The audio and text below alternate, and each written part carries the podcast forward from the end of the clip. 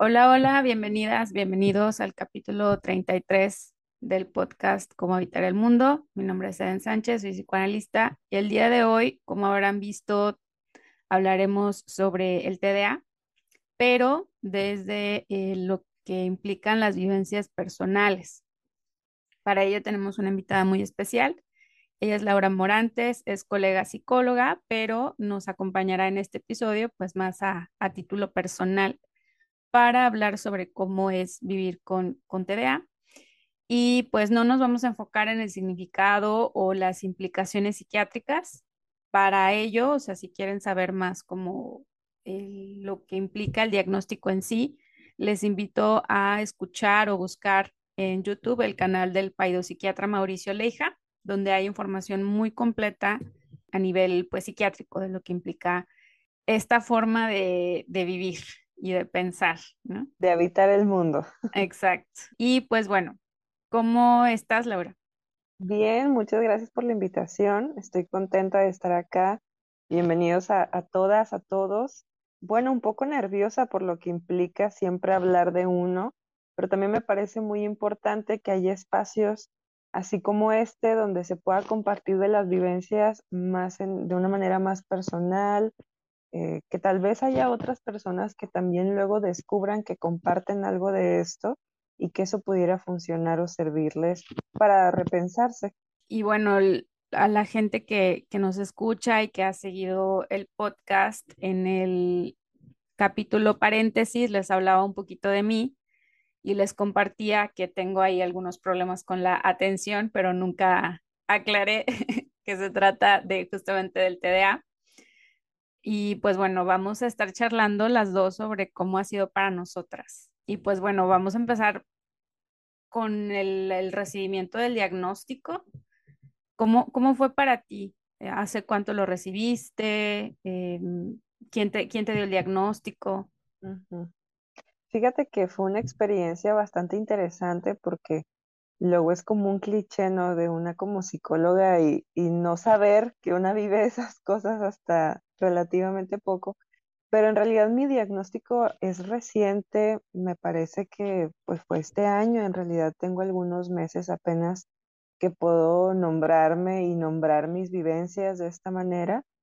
Y pues fue un proceso, aunque corto, tal cual el diagnóstico, sí muy largo el camino para poder llegar a este momento de mi vida, de decir, a ver, algo sucede, ¿no? Que, que ha seguido permaneciendo en mí, que tal vez en otras etapas de mi vida podía nombrar de otras formas o, o entender de otra manera.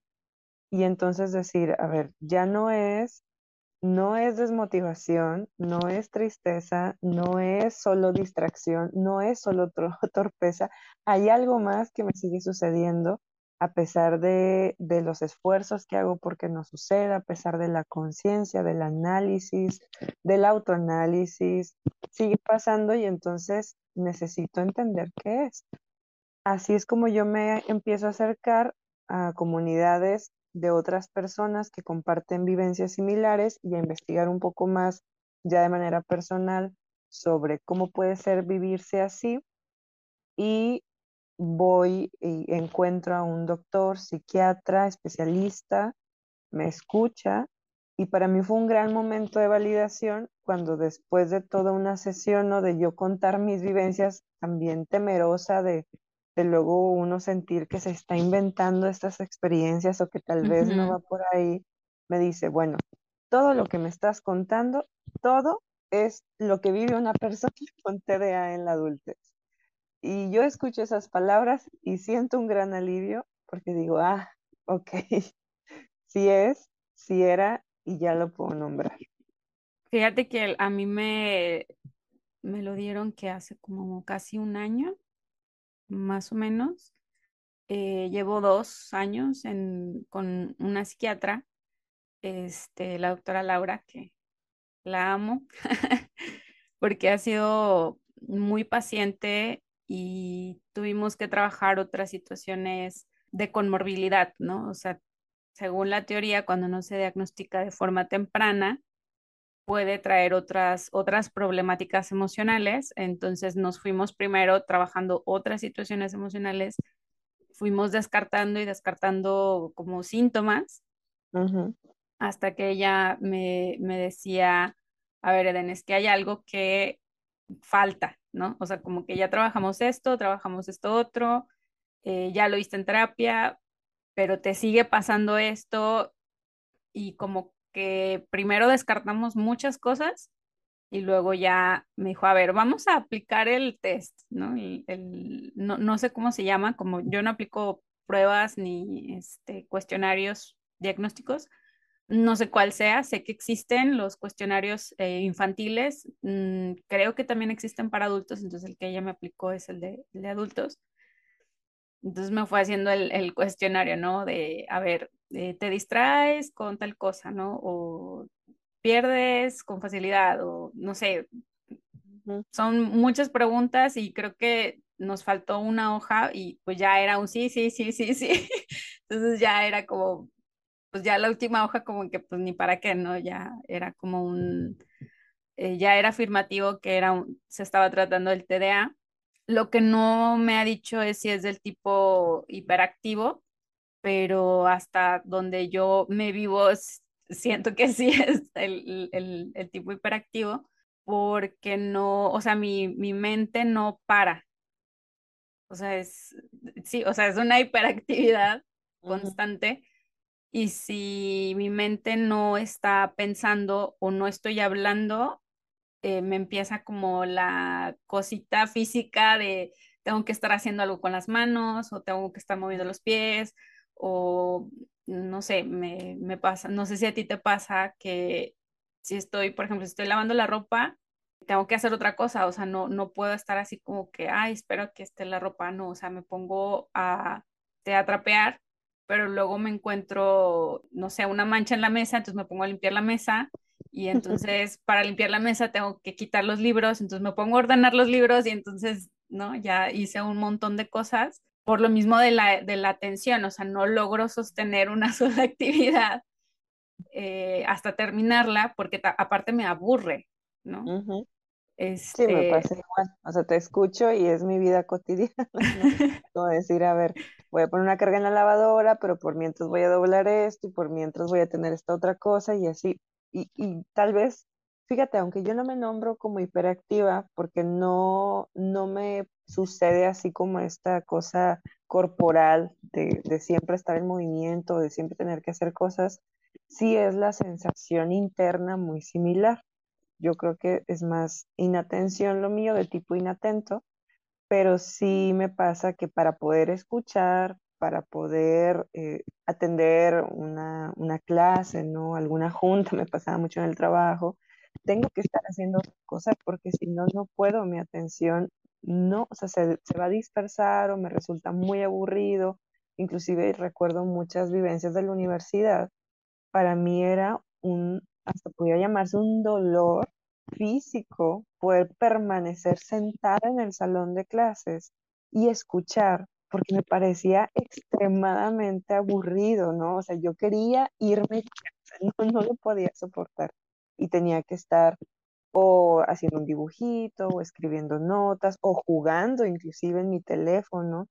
Y es difícil porque tal vez la gente dice, bueno, esta que no está poniendo atención o no le interesa, pero son esfuerzos que yo hacía para poder poner atención y para poder escuchar.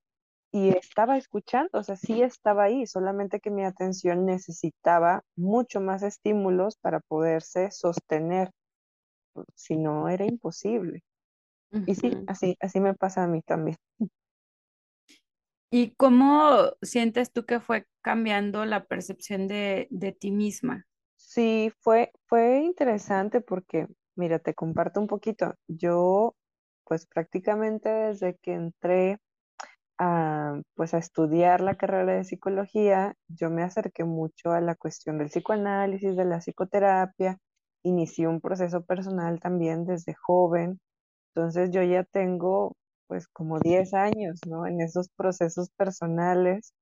Y, y, me gusta, o sea, para mí ya es un hábito, es una manera de vivir mi vida, de pensarme a mí misma, y yo tengo mi espacio para eso.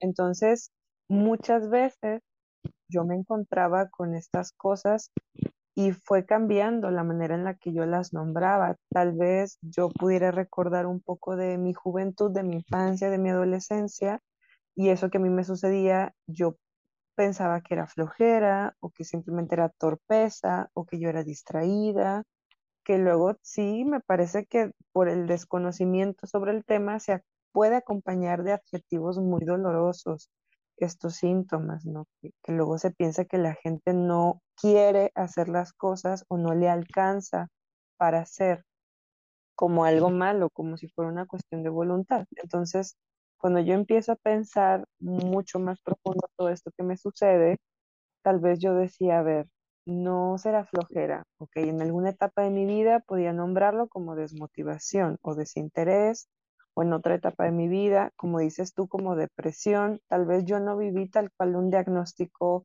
eh, psiquiátrico de depresión, pero sí identificaba muchas de esas cosas como tristeza, ¿no? Una tristeza muy pesada que no me permitía hacer lo que yo tenía que hacer. Luego cuando digo, a ver, ya no estoy triste, ya no estoy desmotivada, ya no tengo una vida que no me gusta vivir, estoy en el mejor momento de mi vida, ¿por qué me sigue pasando esto? ¿Por qué permanece? Es cuando descubro que entonces sí permanece lo fisiológico, o sea, permanece aquello que pertenece a, a los procesos mentales de atención, de organización, ¿no? de ejecución, y nombrarlo así me ha cambiado la vida porque entonces me ha permitido generar nuevas estrategias, ya no desde la culpa, de decir, ¿por qué no logro hacer esto? Sino decir, bueno, em, me cuesta más y por lo tanto necesito otras, otras cosas que me funcionen y las he ido encontrando y sí, ya no me pasa como antes. A pesar de que ahora me nombro como una persona con TDA, mis síntomas de TDA han bajado un montón a comparación de cuando no me nombraba. Claro. Fíjate que para, para mí ha sido raro, ¿no? Como diferenciar entre lo que ha sido la tristeza, lo que ha sido la hiperactividad en sí, lo que es la inatención, como que se, para mí ha sido como una, mm, como una amalgama de un montón de cosas y ha sido curioso ver hacia atrás y en la actualidad entender un montón de cosas que me pasaban y empezar a decir, ah, ok, entonces esto que hacía no es porque fuera histérica, ¿no? Que eh, recuerdo mucho una, en una clase de justamente de psicoanálisis, que una maestra explicaba la histeria y cómo tendía a haber cierto tipo de fantasías o sueños diurnos, sea, como estas, este fantasear, cómo te gustaría que fuera algo, etcétera, ¿no? Que llega el príncipe y te trae flores, cosas así. Qué peligroso por una parte y pesado es esas etiquetas que desde cada enfoque se transmiten y generan efectos en las personas, entonces para mí era, ah, pues entonces soy histérica, ¿no? Porque yo siempre me la, ahorita que hablabas de la universidad, yo siempre me la pasaba pajareando, ¿no? O sea, me, me, ponía a imaginar cosas, o bueno, no es como que yo intencionalmente lo hiciera, simplemente empezaba a tener fantasías, ¿no? De, ah, me acuerdo de tal película y cómo sería yo si yo fuera la protagonista de la película, cosas así, ¿no? Es cuando ya me dan el, el, diagnóstico era como, ah, ok, entonces no es que sea histérica, es que pues mi atención se va, ¿no? O sea, sobre todo en cosas que no me interesan, ¿no? También ha sido curioso cómo al mismo tiempo esa forma de pensar se convierte en un recurso. O sea, por ejemplo, a mí no sé exactamente cómo, pero esa forma de funcionar me ayudaba a sostener la atención.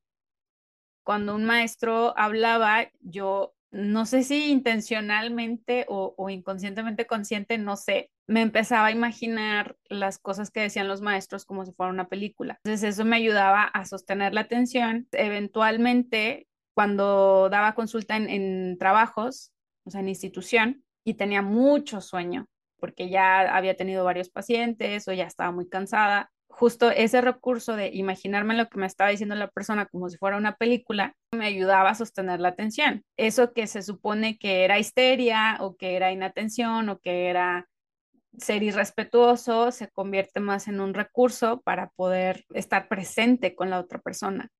Ver hacia atrás y todo eso que se nombra como síntoma o como algo malo para mí ha sido un recurso. Yendo como al tema de la, de la medicación, te iba a preguntar si, si has tomado medicamentos. para mí fue un impacto, ay no, yo le, le he dicho que ya no quiero tomarlo. Uno, porque realmente es muy caro y eso es algo que hasta cierto punto me molesta, porque pues es injusto, ¿no? Para las personas que no tienen acceso al sistema de salud, pues cómo le hacen, ¿no? Sí. Y bueno, por otro lado, para mí es como si mi mente va a 100, es como si de repente le metes el freno, el medicamento hace que mi mente frene totalmente, entonces me siento adormilada, zombie, me da, me empieza a dar ansiedad por ese vacío, ¿no? O sea, como que como mi mente está detenida, como que se genera un vacío y eso me empieza a generar ansiedad y ya estoy acostumbrada a, o sea, yo ya sé qué hacer con, con mi mente yendo al 100. Entonces me pongo a hacer cosas, me gusta aparte hacer cosas. Entonces, es como no quiero el medicamento porque siento que no me funciona, o sea, al contrario, me, me detiene. A lo mejor si el medicamento me lo hubieran dado hace 10 años tal vez o hace 5 años, a lo mejor otra historia sería, pero ya ahorita en este punto, pues no, para mí no ha sido funcional. No le estoy diciendo a la gente que no lo tome, sino que... Que aparte hay muchos. Ajá, ¿no? Sí, hay diferentes fórmulas, diferentes laboratorios, pero sí creo que es un camino también de, pues es otro camino de descubrimiento, de encontrar lo que hace falta, si es que acaso hace falta, porque como bien dices que, que luego tal vez lo hablaremos más adelante, pero yo creo, porque lo veo mi familia, por ejemplo mi mamá, que ella ha vivido así toda su vida, porque hay mucho de, de, lo que ella es que también tiene que ver con el TDA, ahora ya lo puedo ver así, ¿no? Y, me veo en ella un poco y ella en mí pero ella nunca ha necesitado medicamento y ella así lo narra, como que ha encontrado sus estrategias y le funcionan. O sea, ella ya aprendió a lo largo de la vida a generar, pues tal vez ciertos mecanismos de compensación o eh, rutinas, rituales que le permiten sostener su vida cotidiana y ella está muy cómoda así. En mi experiencia con la medicación también fue un camino de ensayo y error porque no a la primera me funcionó yo no tomo lo que tú tomas, tomo otra fórmula, pero al, inicio fue muy impactante el primer día que yo tomé el medicamento, porque para mí fue ver con claridad por primera vez en mi vida. O sea, de verdad a mí me funcionó desde la primera pastilla que yo me tomé. Yo no sé si por allá en los escuchas haya gente que necesita lentes, por ejemplo, porque yo necesito lentes aparte, entonces yo lo comparaba mucho con ese proceso, ¿no? De cuando te das cuenta que necesitas lentes, es cuando te pones unos lentes con tu graduación. Y por primera vez puedes ver en 4K, Ultra HD, y dices, ay, o sea, así ve la gente normal todos los días, porque yo no veía así, yo veía borroso entonces. Pero no te puedes dar cuenta que ves borroso hasta que no miras con los lentes adecuados cuando yo me tomé esa pastilla, yo sentí eso. De repente podía, sabía qué tenía que hacer y podía hacerlo. Y podía organizarlo en mi mente, que eso es lo que a mí más me costaba, ¿no? Como tengo tantos pendientes y no sé por dónde empezar y no sé cómo hacerlo. Y lo intento hacer y me quedo a medias porque ya me aburrí o ya me distraje o no lo pude sostener. Y entonces la pastilla de repente me dejó sacar en un día muchas cosas que yo tenía desde hace meses en mi lista y fue darme cuenta que sí necesitaba eso. Luego fue irle ahí midiendo la dosis adecuada, los efectos secundarios, las sensaciones en mi cuerpo que no me gustaban y de mucha comunicación también con mi psiquiatra y yo le agradezco mucho que él siempre me ha escuchado y vamos intentando con otra fórmula, con otro laboratorio, con otra dosis, y creo que ahorita ya, ya encontré la adecuada y me ha funcionado bastante bien. Estoy contenta porque sí, sí he notado un cambio que me hace mucho sentido también decir, ah, pues es que si esto me funciona es porque sí lo necesitaba, ¿no? sí, sí es real, sí existe. Y ahorita que, hablabas de, la vivencia con tu mamá o el como reconocer ciertas cosas, el psiquiatra que les recomendaba al inicio, el, el doctor Leija, él y otros especialistas piensan que no hay paciente con TDA, o sea, a título individual, sino que es la familia completa la que lo tiene. ¿Tú qué piensas al respecto? Pues una pregunta interesante. Yo creo que es todo un dilema, ¿no? Por lo que he visto en las comunidades, tanto psiquiátricas como psicoanalíticas, como de personas en general que viven con TDA. Yo sin duda veo en mi familia rasgos de TDA, no en todos, tampoco creo que todos, pero sí en, en muchos. Y hasta cierto punto dices, bueno, a ver, ¿qué será la crianza, no? ¿Qué será que todos vivíamos así? ¿O qué será eh, el ambiente, una cuestión de, de estructura, de organización, de desarrollar ciertas habilidades? Pero también yo creo que es innegable la cuestión, pues, epigenética o genética tal cual, ¿no? Que, existe cuando, que, era algo que yo hablaba con el psiquiatra también. Él me decía que es bien difícil las ciencias que atañen a la mente, porque a diferencia de, por ejemplo, decir un órgano, no sé, una pierna, un brazo, nadie sabe en realidad qué hay dentro del cerebro, ¿no? O sea, no es que se pueda abrir y examinar y entonces revisar, mira, esta estructura genera esto. Entonces, sí es un camino que se va renovando, que se van encontrando nuevas investigaciones, nuevas relaciones. Entonces es difícil definir la mente, inclusive para los estudiosos de ese tema.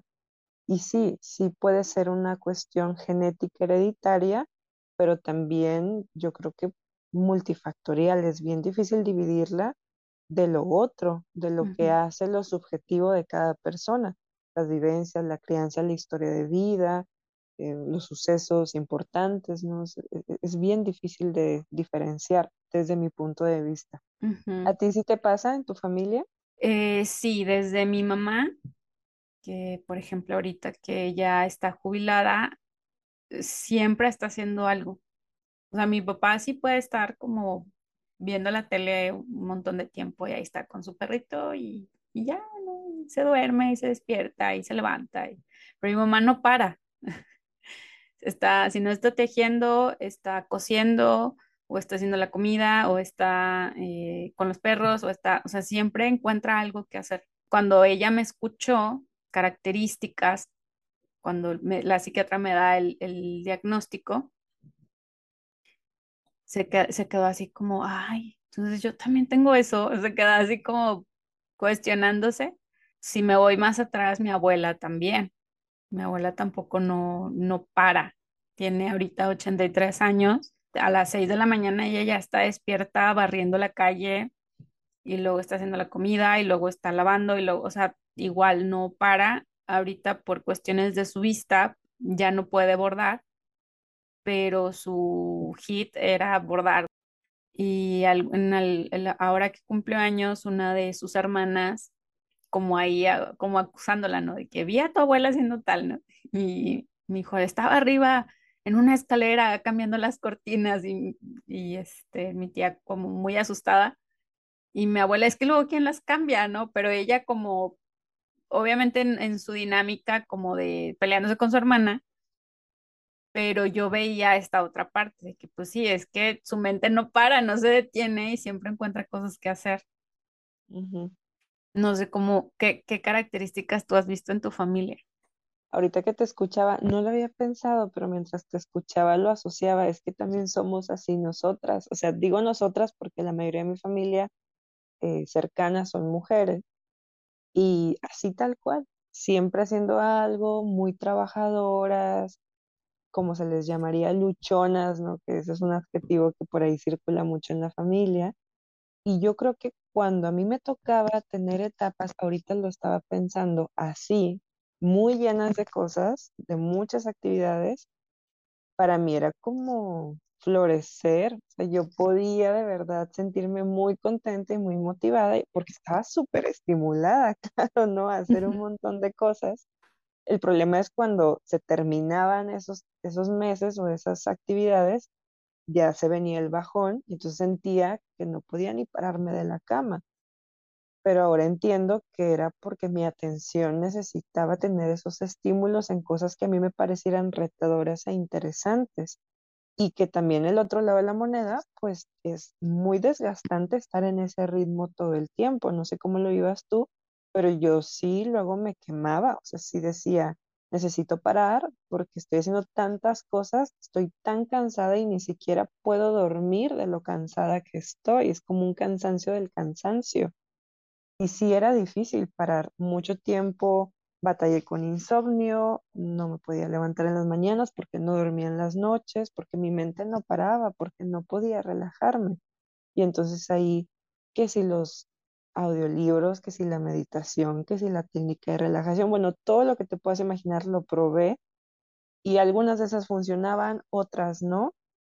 Ahorita ya no me pasa, pero es porque he entendido también cuál es mi ritmo, que sí, me gusta mucho hacer proyectos y hacer cosas, pero yo lo voy compensando y tengo otros días donde no hago nada y casi que agendo el ocio y el disfrute y ahí, ahí voy encontrando un ritmo más pausado.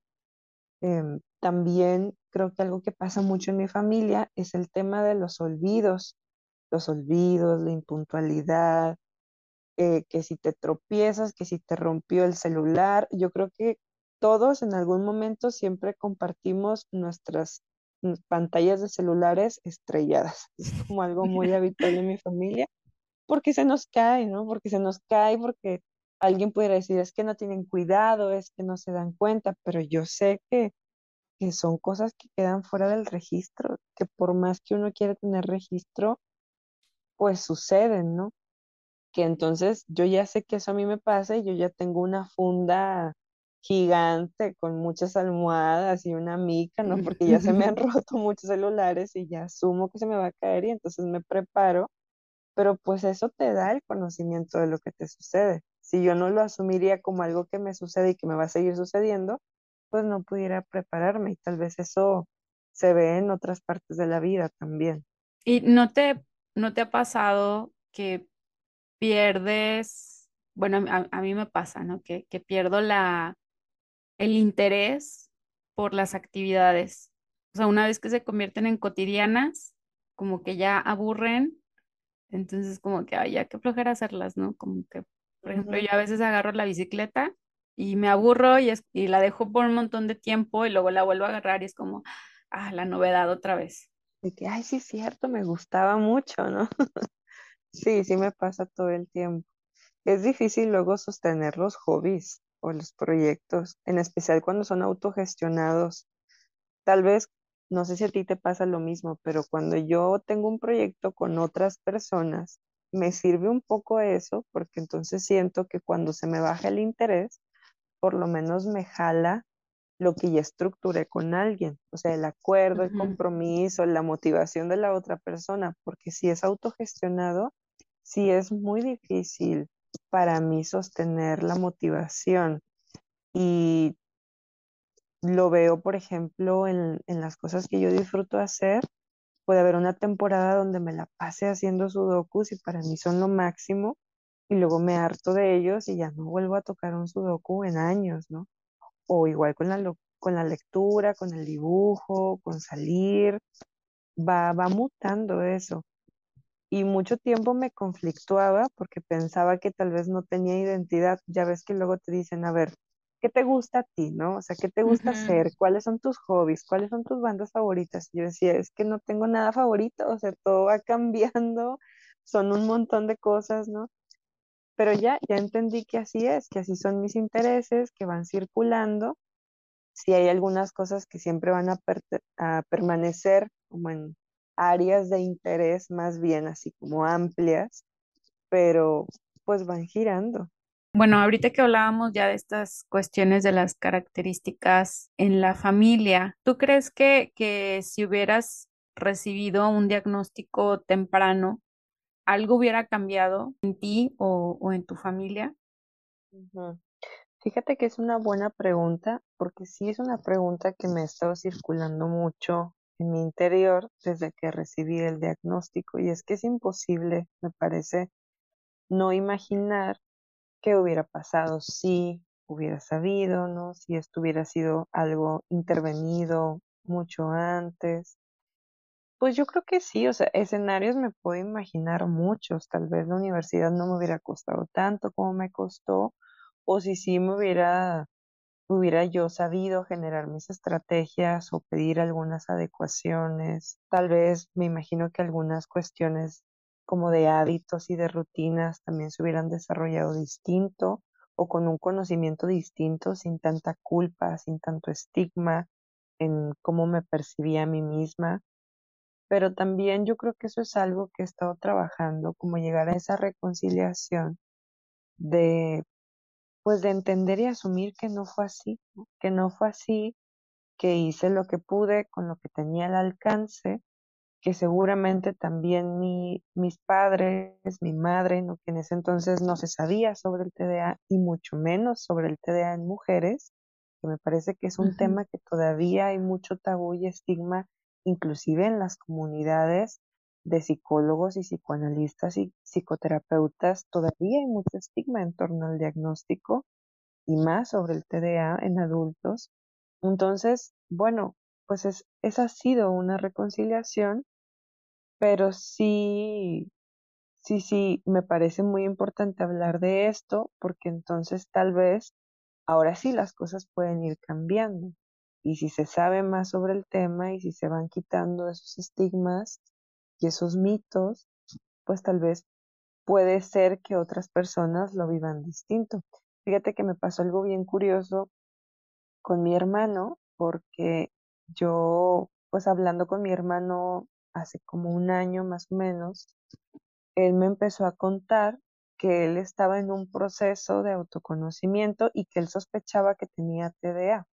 Entonces él me dice, yo no le había contado nada de lo mío, pero entonces él me lo dice y yo le digo, oye, yo también. Y. Y yo, estoy en el mismo proceso y yo también sospecho que tengo TDA y los dos nos sorprendimos mucho que es estar viviendo en la adultez los dos, eso.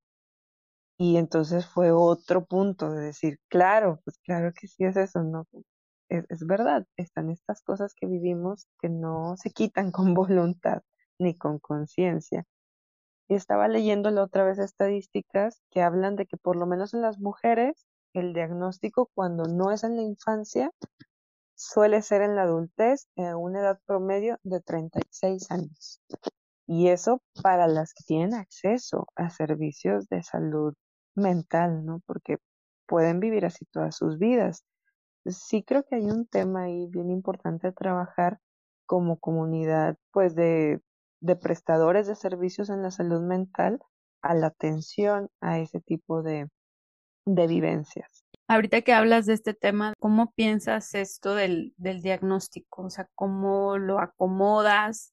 Bueno, de entrada creo que es algo que sigo construyendo, o sea, construyendo como ese punto de equilibrio entre mi vivencia personal y mi conocimiento como psicóloga, que luego también es todo un tema porque tú sabrás que hay muchas teorías que lo explican y muchas maneras de entenderlo también, pero yo, para mí es algo multifactorial. para mí, así como somos cuerpo indivisible de los afectos y del mundo psíquico, pues también así voy entendiendo mis vivencias. Yo creo que desde mi punto de vista es indudable que hay una cuestión fisiológica.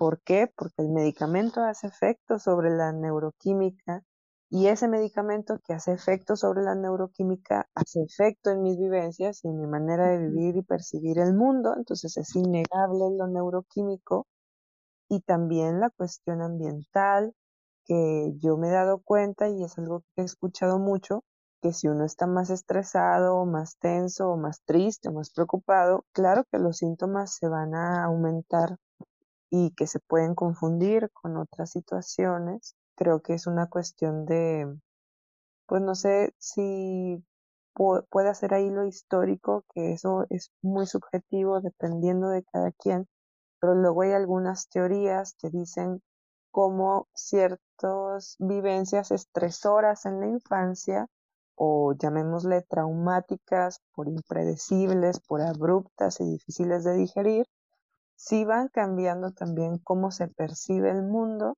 y van teniendo cierto efecto sobre algunos neurotransmisores que son los encargados de sostener la motivación y el interés en, en, las personas, ¿no? Entonces es bien difícil dividir y yo así lo entiendo como algo global, así como, como humanos, ¿no? Multifactoriales, indivisibles de lo biológico con lo subjetivo. Creo que el, el análisis ayuda también en cómo uno recibe, una recibe el diagnóstico. Cuando yo recibo el diagnóstico de, de la psiquiatra, pues yo ya tenía varios años en análisis. Creo que a diferencia de personas que no han llevado, que primero reciben el, el diagnóstico, luego ya van a terapia, como que sí también marca ahí una diferencia. Para mí fue muy fácil poder anteponer y decir, yo no soy un diagnóstico, o sea, yo no soy el TDA, o sea, es una parte de mí, de cómo vivo las cosas, de cómo veo las cosas, es parte de mi identidad, pero no define quién soy. Y creo que a veces eso para las personas es más complicado, o para algunas personas, porque les dan primero el diagnóstico y luego van a terapia.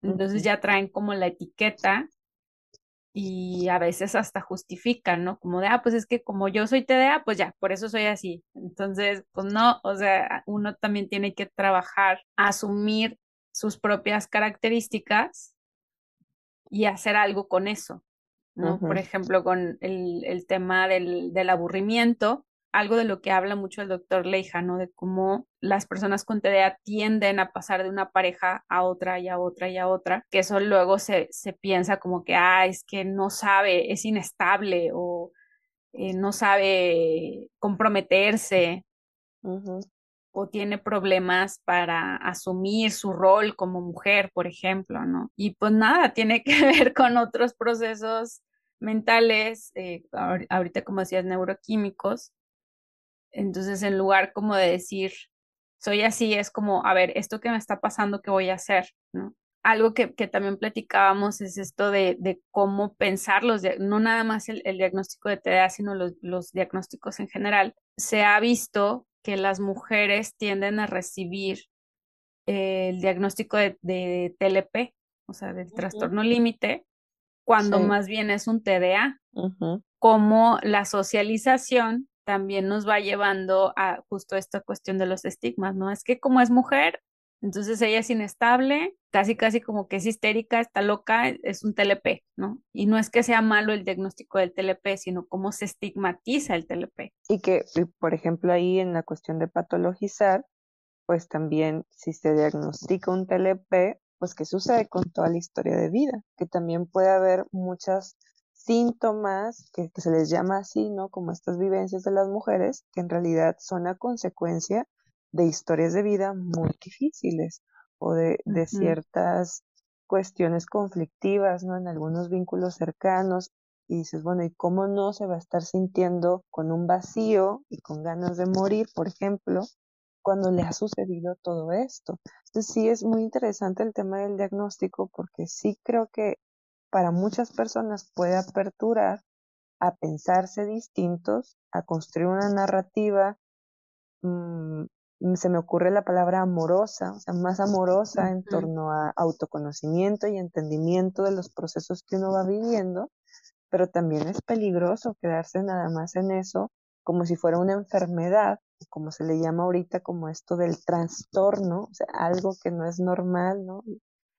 Y, quedarse solamente en eso y no pensar todo lo que está debajo, toda la dimensión vivencial de, de cómo uno lo va sintiendo, de cómo uno lo va asumiendo, de qué cosas se pueden hacer frente a eso, sí es complejo. Yo con el TDA a mí me queda claro que no es una enfermedad, que no es algo que se me va a curar, o sea, no, es algo que se me va a quitar tal cual. Para mí es una manera distinta de percibir el mundo, de, de sostener mi atención, de percibir el paso del tiempo, las tareas, mis intereses. y no necesariamente está mal, que sí puede ser problemática a veces, pero entonces si yo voy construyendo registros distintos, más acordes a mis ritmos de atención y, y de lo que yo puedo hacer con mi energía y mi cuerpo, pues ya no se vive tan problemático y ya no me genera tanta culpa, ya lo voy entendiendo diferente. Entonces sí, sí creo que ese es un proceso complicado y profundo también para cualquier persona poder llegar a esta situación del diagnóstico. También se habla como de esa tendencia a la sensibilidad en las personas con, con TDA. Ay, es que eres bien sentido, ¿no? O ay, es que eh, le prestas atención a cosas que a nadie le importan, ¿no? Como los detallitos, ese sexto sentido que no es más que prestar atención a un montón de cosas que los demás no ven. Esa hiper atención de los detallitos en el discurso, en la manera de en que las personas dicen las cosas, la intención y que la gente a lo mejor pues aquí no las pasa por alto, pero que justo tienen que ver como con esa forma, ¿no? De, de percibir el mundo, de estar, de hacer, como te digo, de sentir, ¿no? Eh, no es que sea, puede ser problemático, pero pues no es que sea necesariamente malo. Sí, de hecho justo hablaba de eso en mi última sesión de análisis con mi analista. Hablábamos de cómo para mí ha sido mucho más, bueno, no sé si llamarlo fácil, pero sí soy más sensible a percibir lo que queda como no dicho, o sea, lo, lo que está disperso. Y lo pensaba así, o sea, si mi atención suele estar dispersa, pues tal vez no voy a mirar estas cosas muy concretas de mi vida cotidiana, pero miro otras, miro las que quedan así como en el aire, ¿no? Lo, lo que necesita ser simbolizado, o sea, lo, lo que está así difuso, y eso sí me, me es muy fácil de notarlo, y también puede ser un, pues una fortaleza hasta cierto punto, ¿no? Como tener esta capacidad de mirar más allá de lo evidente o de sostener de manera distinta mi atención. Por ejemplo, a mí me gusta mucho lo que hago, que yo soy psicóloga, soy psicoterapeuta y entonces me funciona muy bien mi trabajo, yo creo, con el TDA y por eso me, me gusta, porque tengo estas sesiones cortas que se sostienen ¿no? en 45, 50 minutos la atención y entonces cada persona me va contando una historia distinta que me parece muy interesante y que va cambiando también a lo largo de las sesiones y de los días y me permito con mi atención escuchar lo que no está tan evidente y hacer otras preguntas y pensar más allá del discurso lineal. Y eso para mí es una gran herramienta. Y tal vez hay otras personas pues que le pueden llamar a eso intuición o como esto místico, ¿no? Del sexto sentido o que me han dicho, bueno, ¿será que eres bruja? No, no pues es que no es magia, es, es esta capacidad de, de que la atención sea distinta, de poder ver otras cosas. Me encontré con una niña hace algunas, hace algunos meses. La niña me empezó a sacar plática. Estaba yo en un negocio y la abuela o la mamá, no sé qué era, le empieza a decir como que, ay, fulanita, este, ya cállate. Y la niña me voltea a ver así, entre avergonzada, pero al mismo tiempo como un poco orgullosa, ¿no? Como de, mi mamá dice que soy bien perica. Mm. yo le, le dije, ay, a mí también me decían lo mismo cuando era niña y ahora soy psicóloga porque me gusta mucho hablar con las personas. Entonces creo que también sería importante que la, que la gente que nos está escuchando, si tiene hijos que tienen algo ahí especial, ¿no? por ejemplo, en el caso de las niñas, se suele dar más como esto de que, ay, es que no se calla o es que habla mucho. Pues Ahí me decían, oye hijita, ¿no quieres una maruchan? Porque ya ves que estaba este comercial donde con la maruchan guardaba silencio. Esa era la frase recurrente para mí, ¿no? Como, ya hablaste mucho. Ajá. A veces también hacen falta como estos mensajes más amorosos, ¿no? Desde la infancia.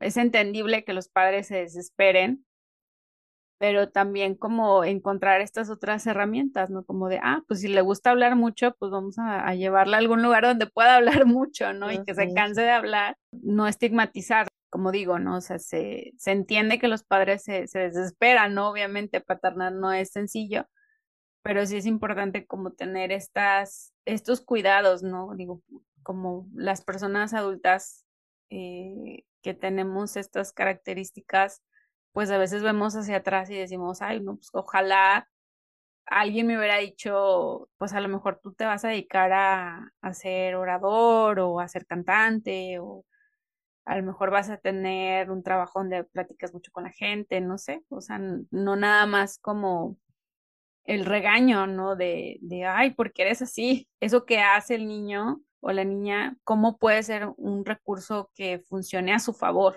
Sí, sí, creo que eso es súper importante y me ha pasado también con otras experiencias que he escuchado en niños, cómo suele pues verse como algo malo esta energía, ¿no? Eh, que siempre quiere estar haciendo cosas, que no se queda quieto y que sí puede llegar a suceder que entonces en ciertos niños que reciben un diagnóstico con, de TDA en la infancia, luego hay algunos medicamentos que lo que hacen es tapar eso, lo obturan, lo cortan, pues la energía. Y puede ser, digo, yo sé que es polémico, pero puede ser que en algunos casos sí se necesite ese descanso como cuando contabas ahorita tú que tal vez si hubieras recibido el medicamento hace 10 años hubiera servido distinto, ¿no? Pero también creo que puede haber otras posibilidades, no serán las únicas. Si un diagnóstico, desde mi punto de vista, apertura a otras narrativas más amorosas, claro que puede cambiar vidas. Si este niño que entonces se sabe que tiene hiperactividad, pues qué importante sería que lo metieran a alguna actividad, ¿no? A escalar, a jugar fútbol americano, a atletismo, ¿no? A poder encauzar esa energía a que se piense como, bueno, es hiperactivo, sale de la norma, necesitamos cortar esa energía de vida, esa vitalidad, vamos a encapsularla. Creo que eso sí pudiera vivirse distinto y es un poco peligroso también.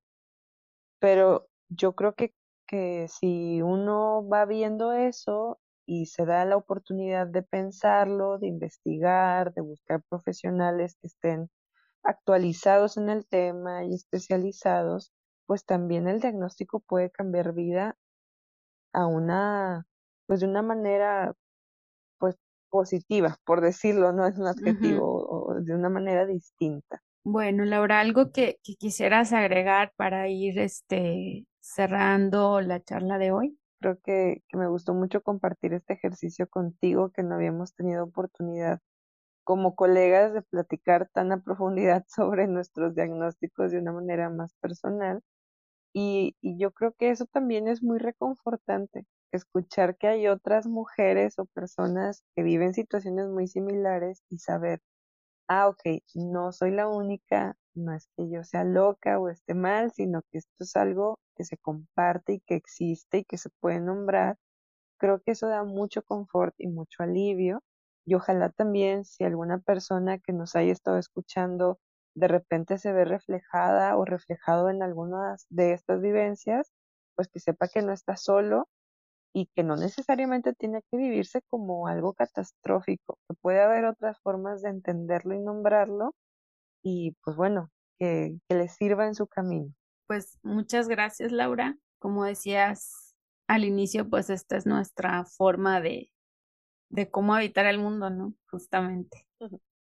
Eh, gracias por, de nuevo, por aceptar la invitación y a toda la gente que nos estuvo escuchando. Ya saben que pueden escribir en las redes sociales, ya sea en Facebook o en Instagram.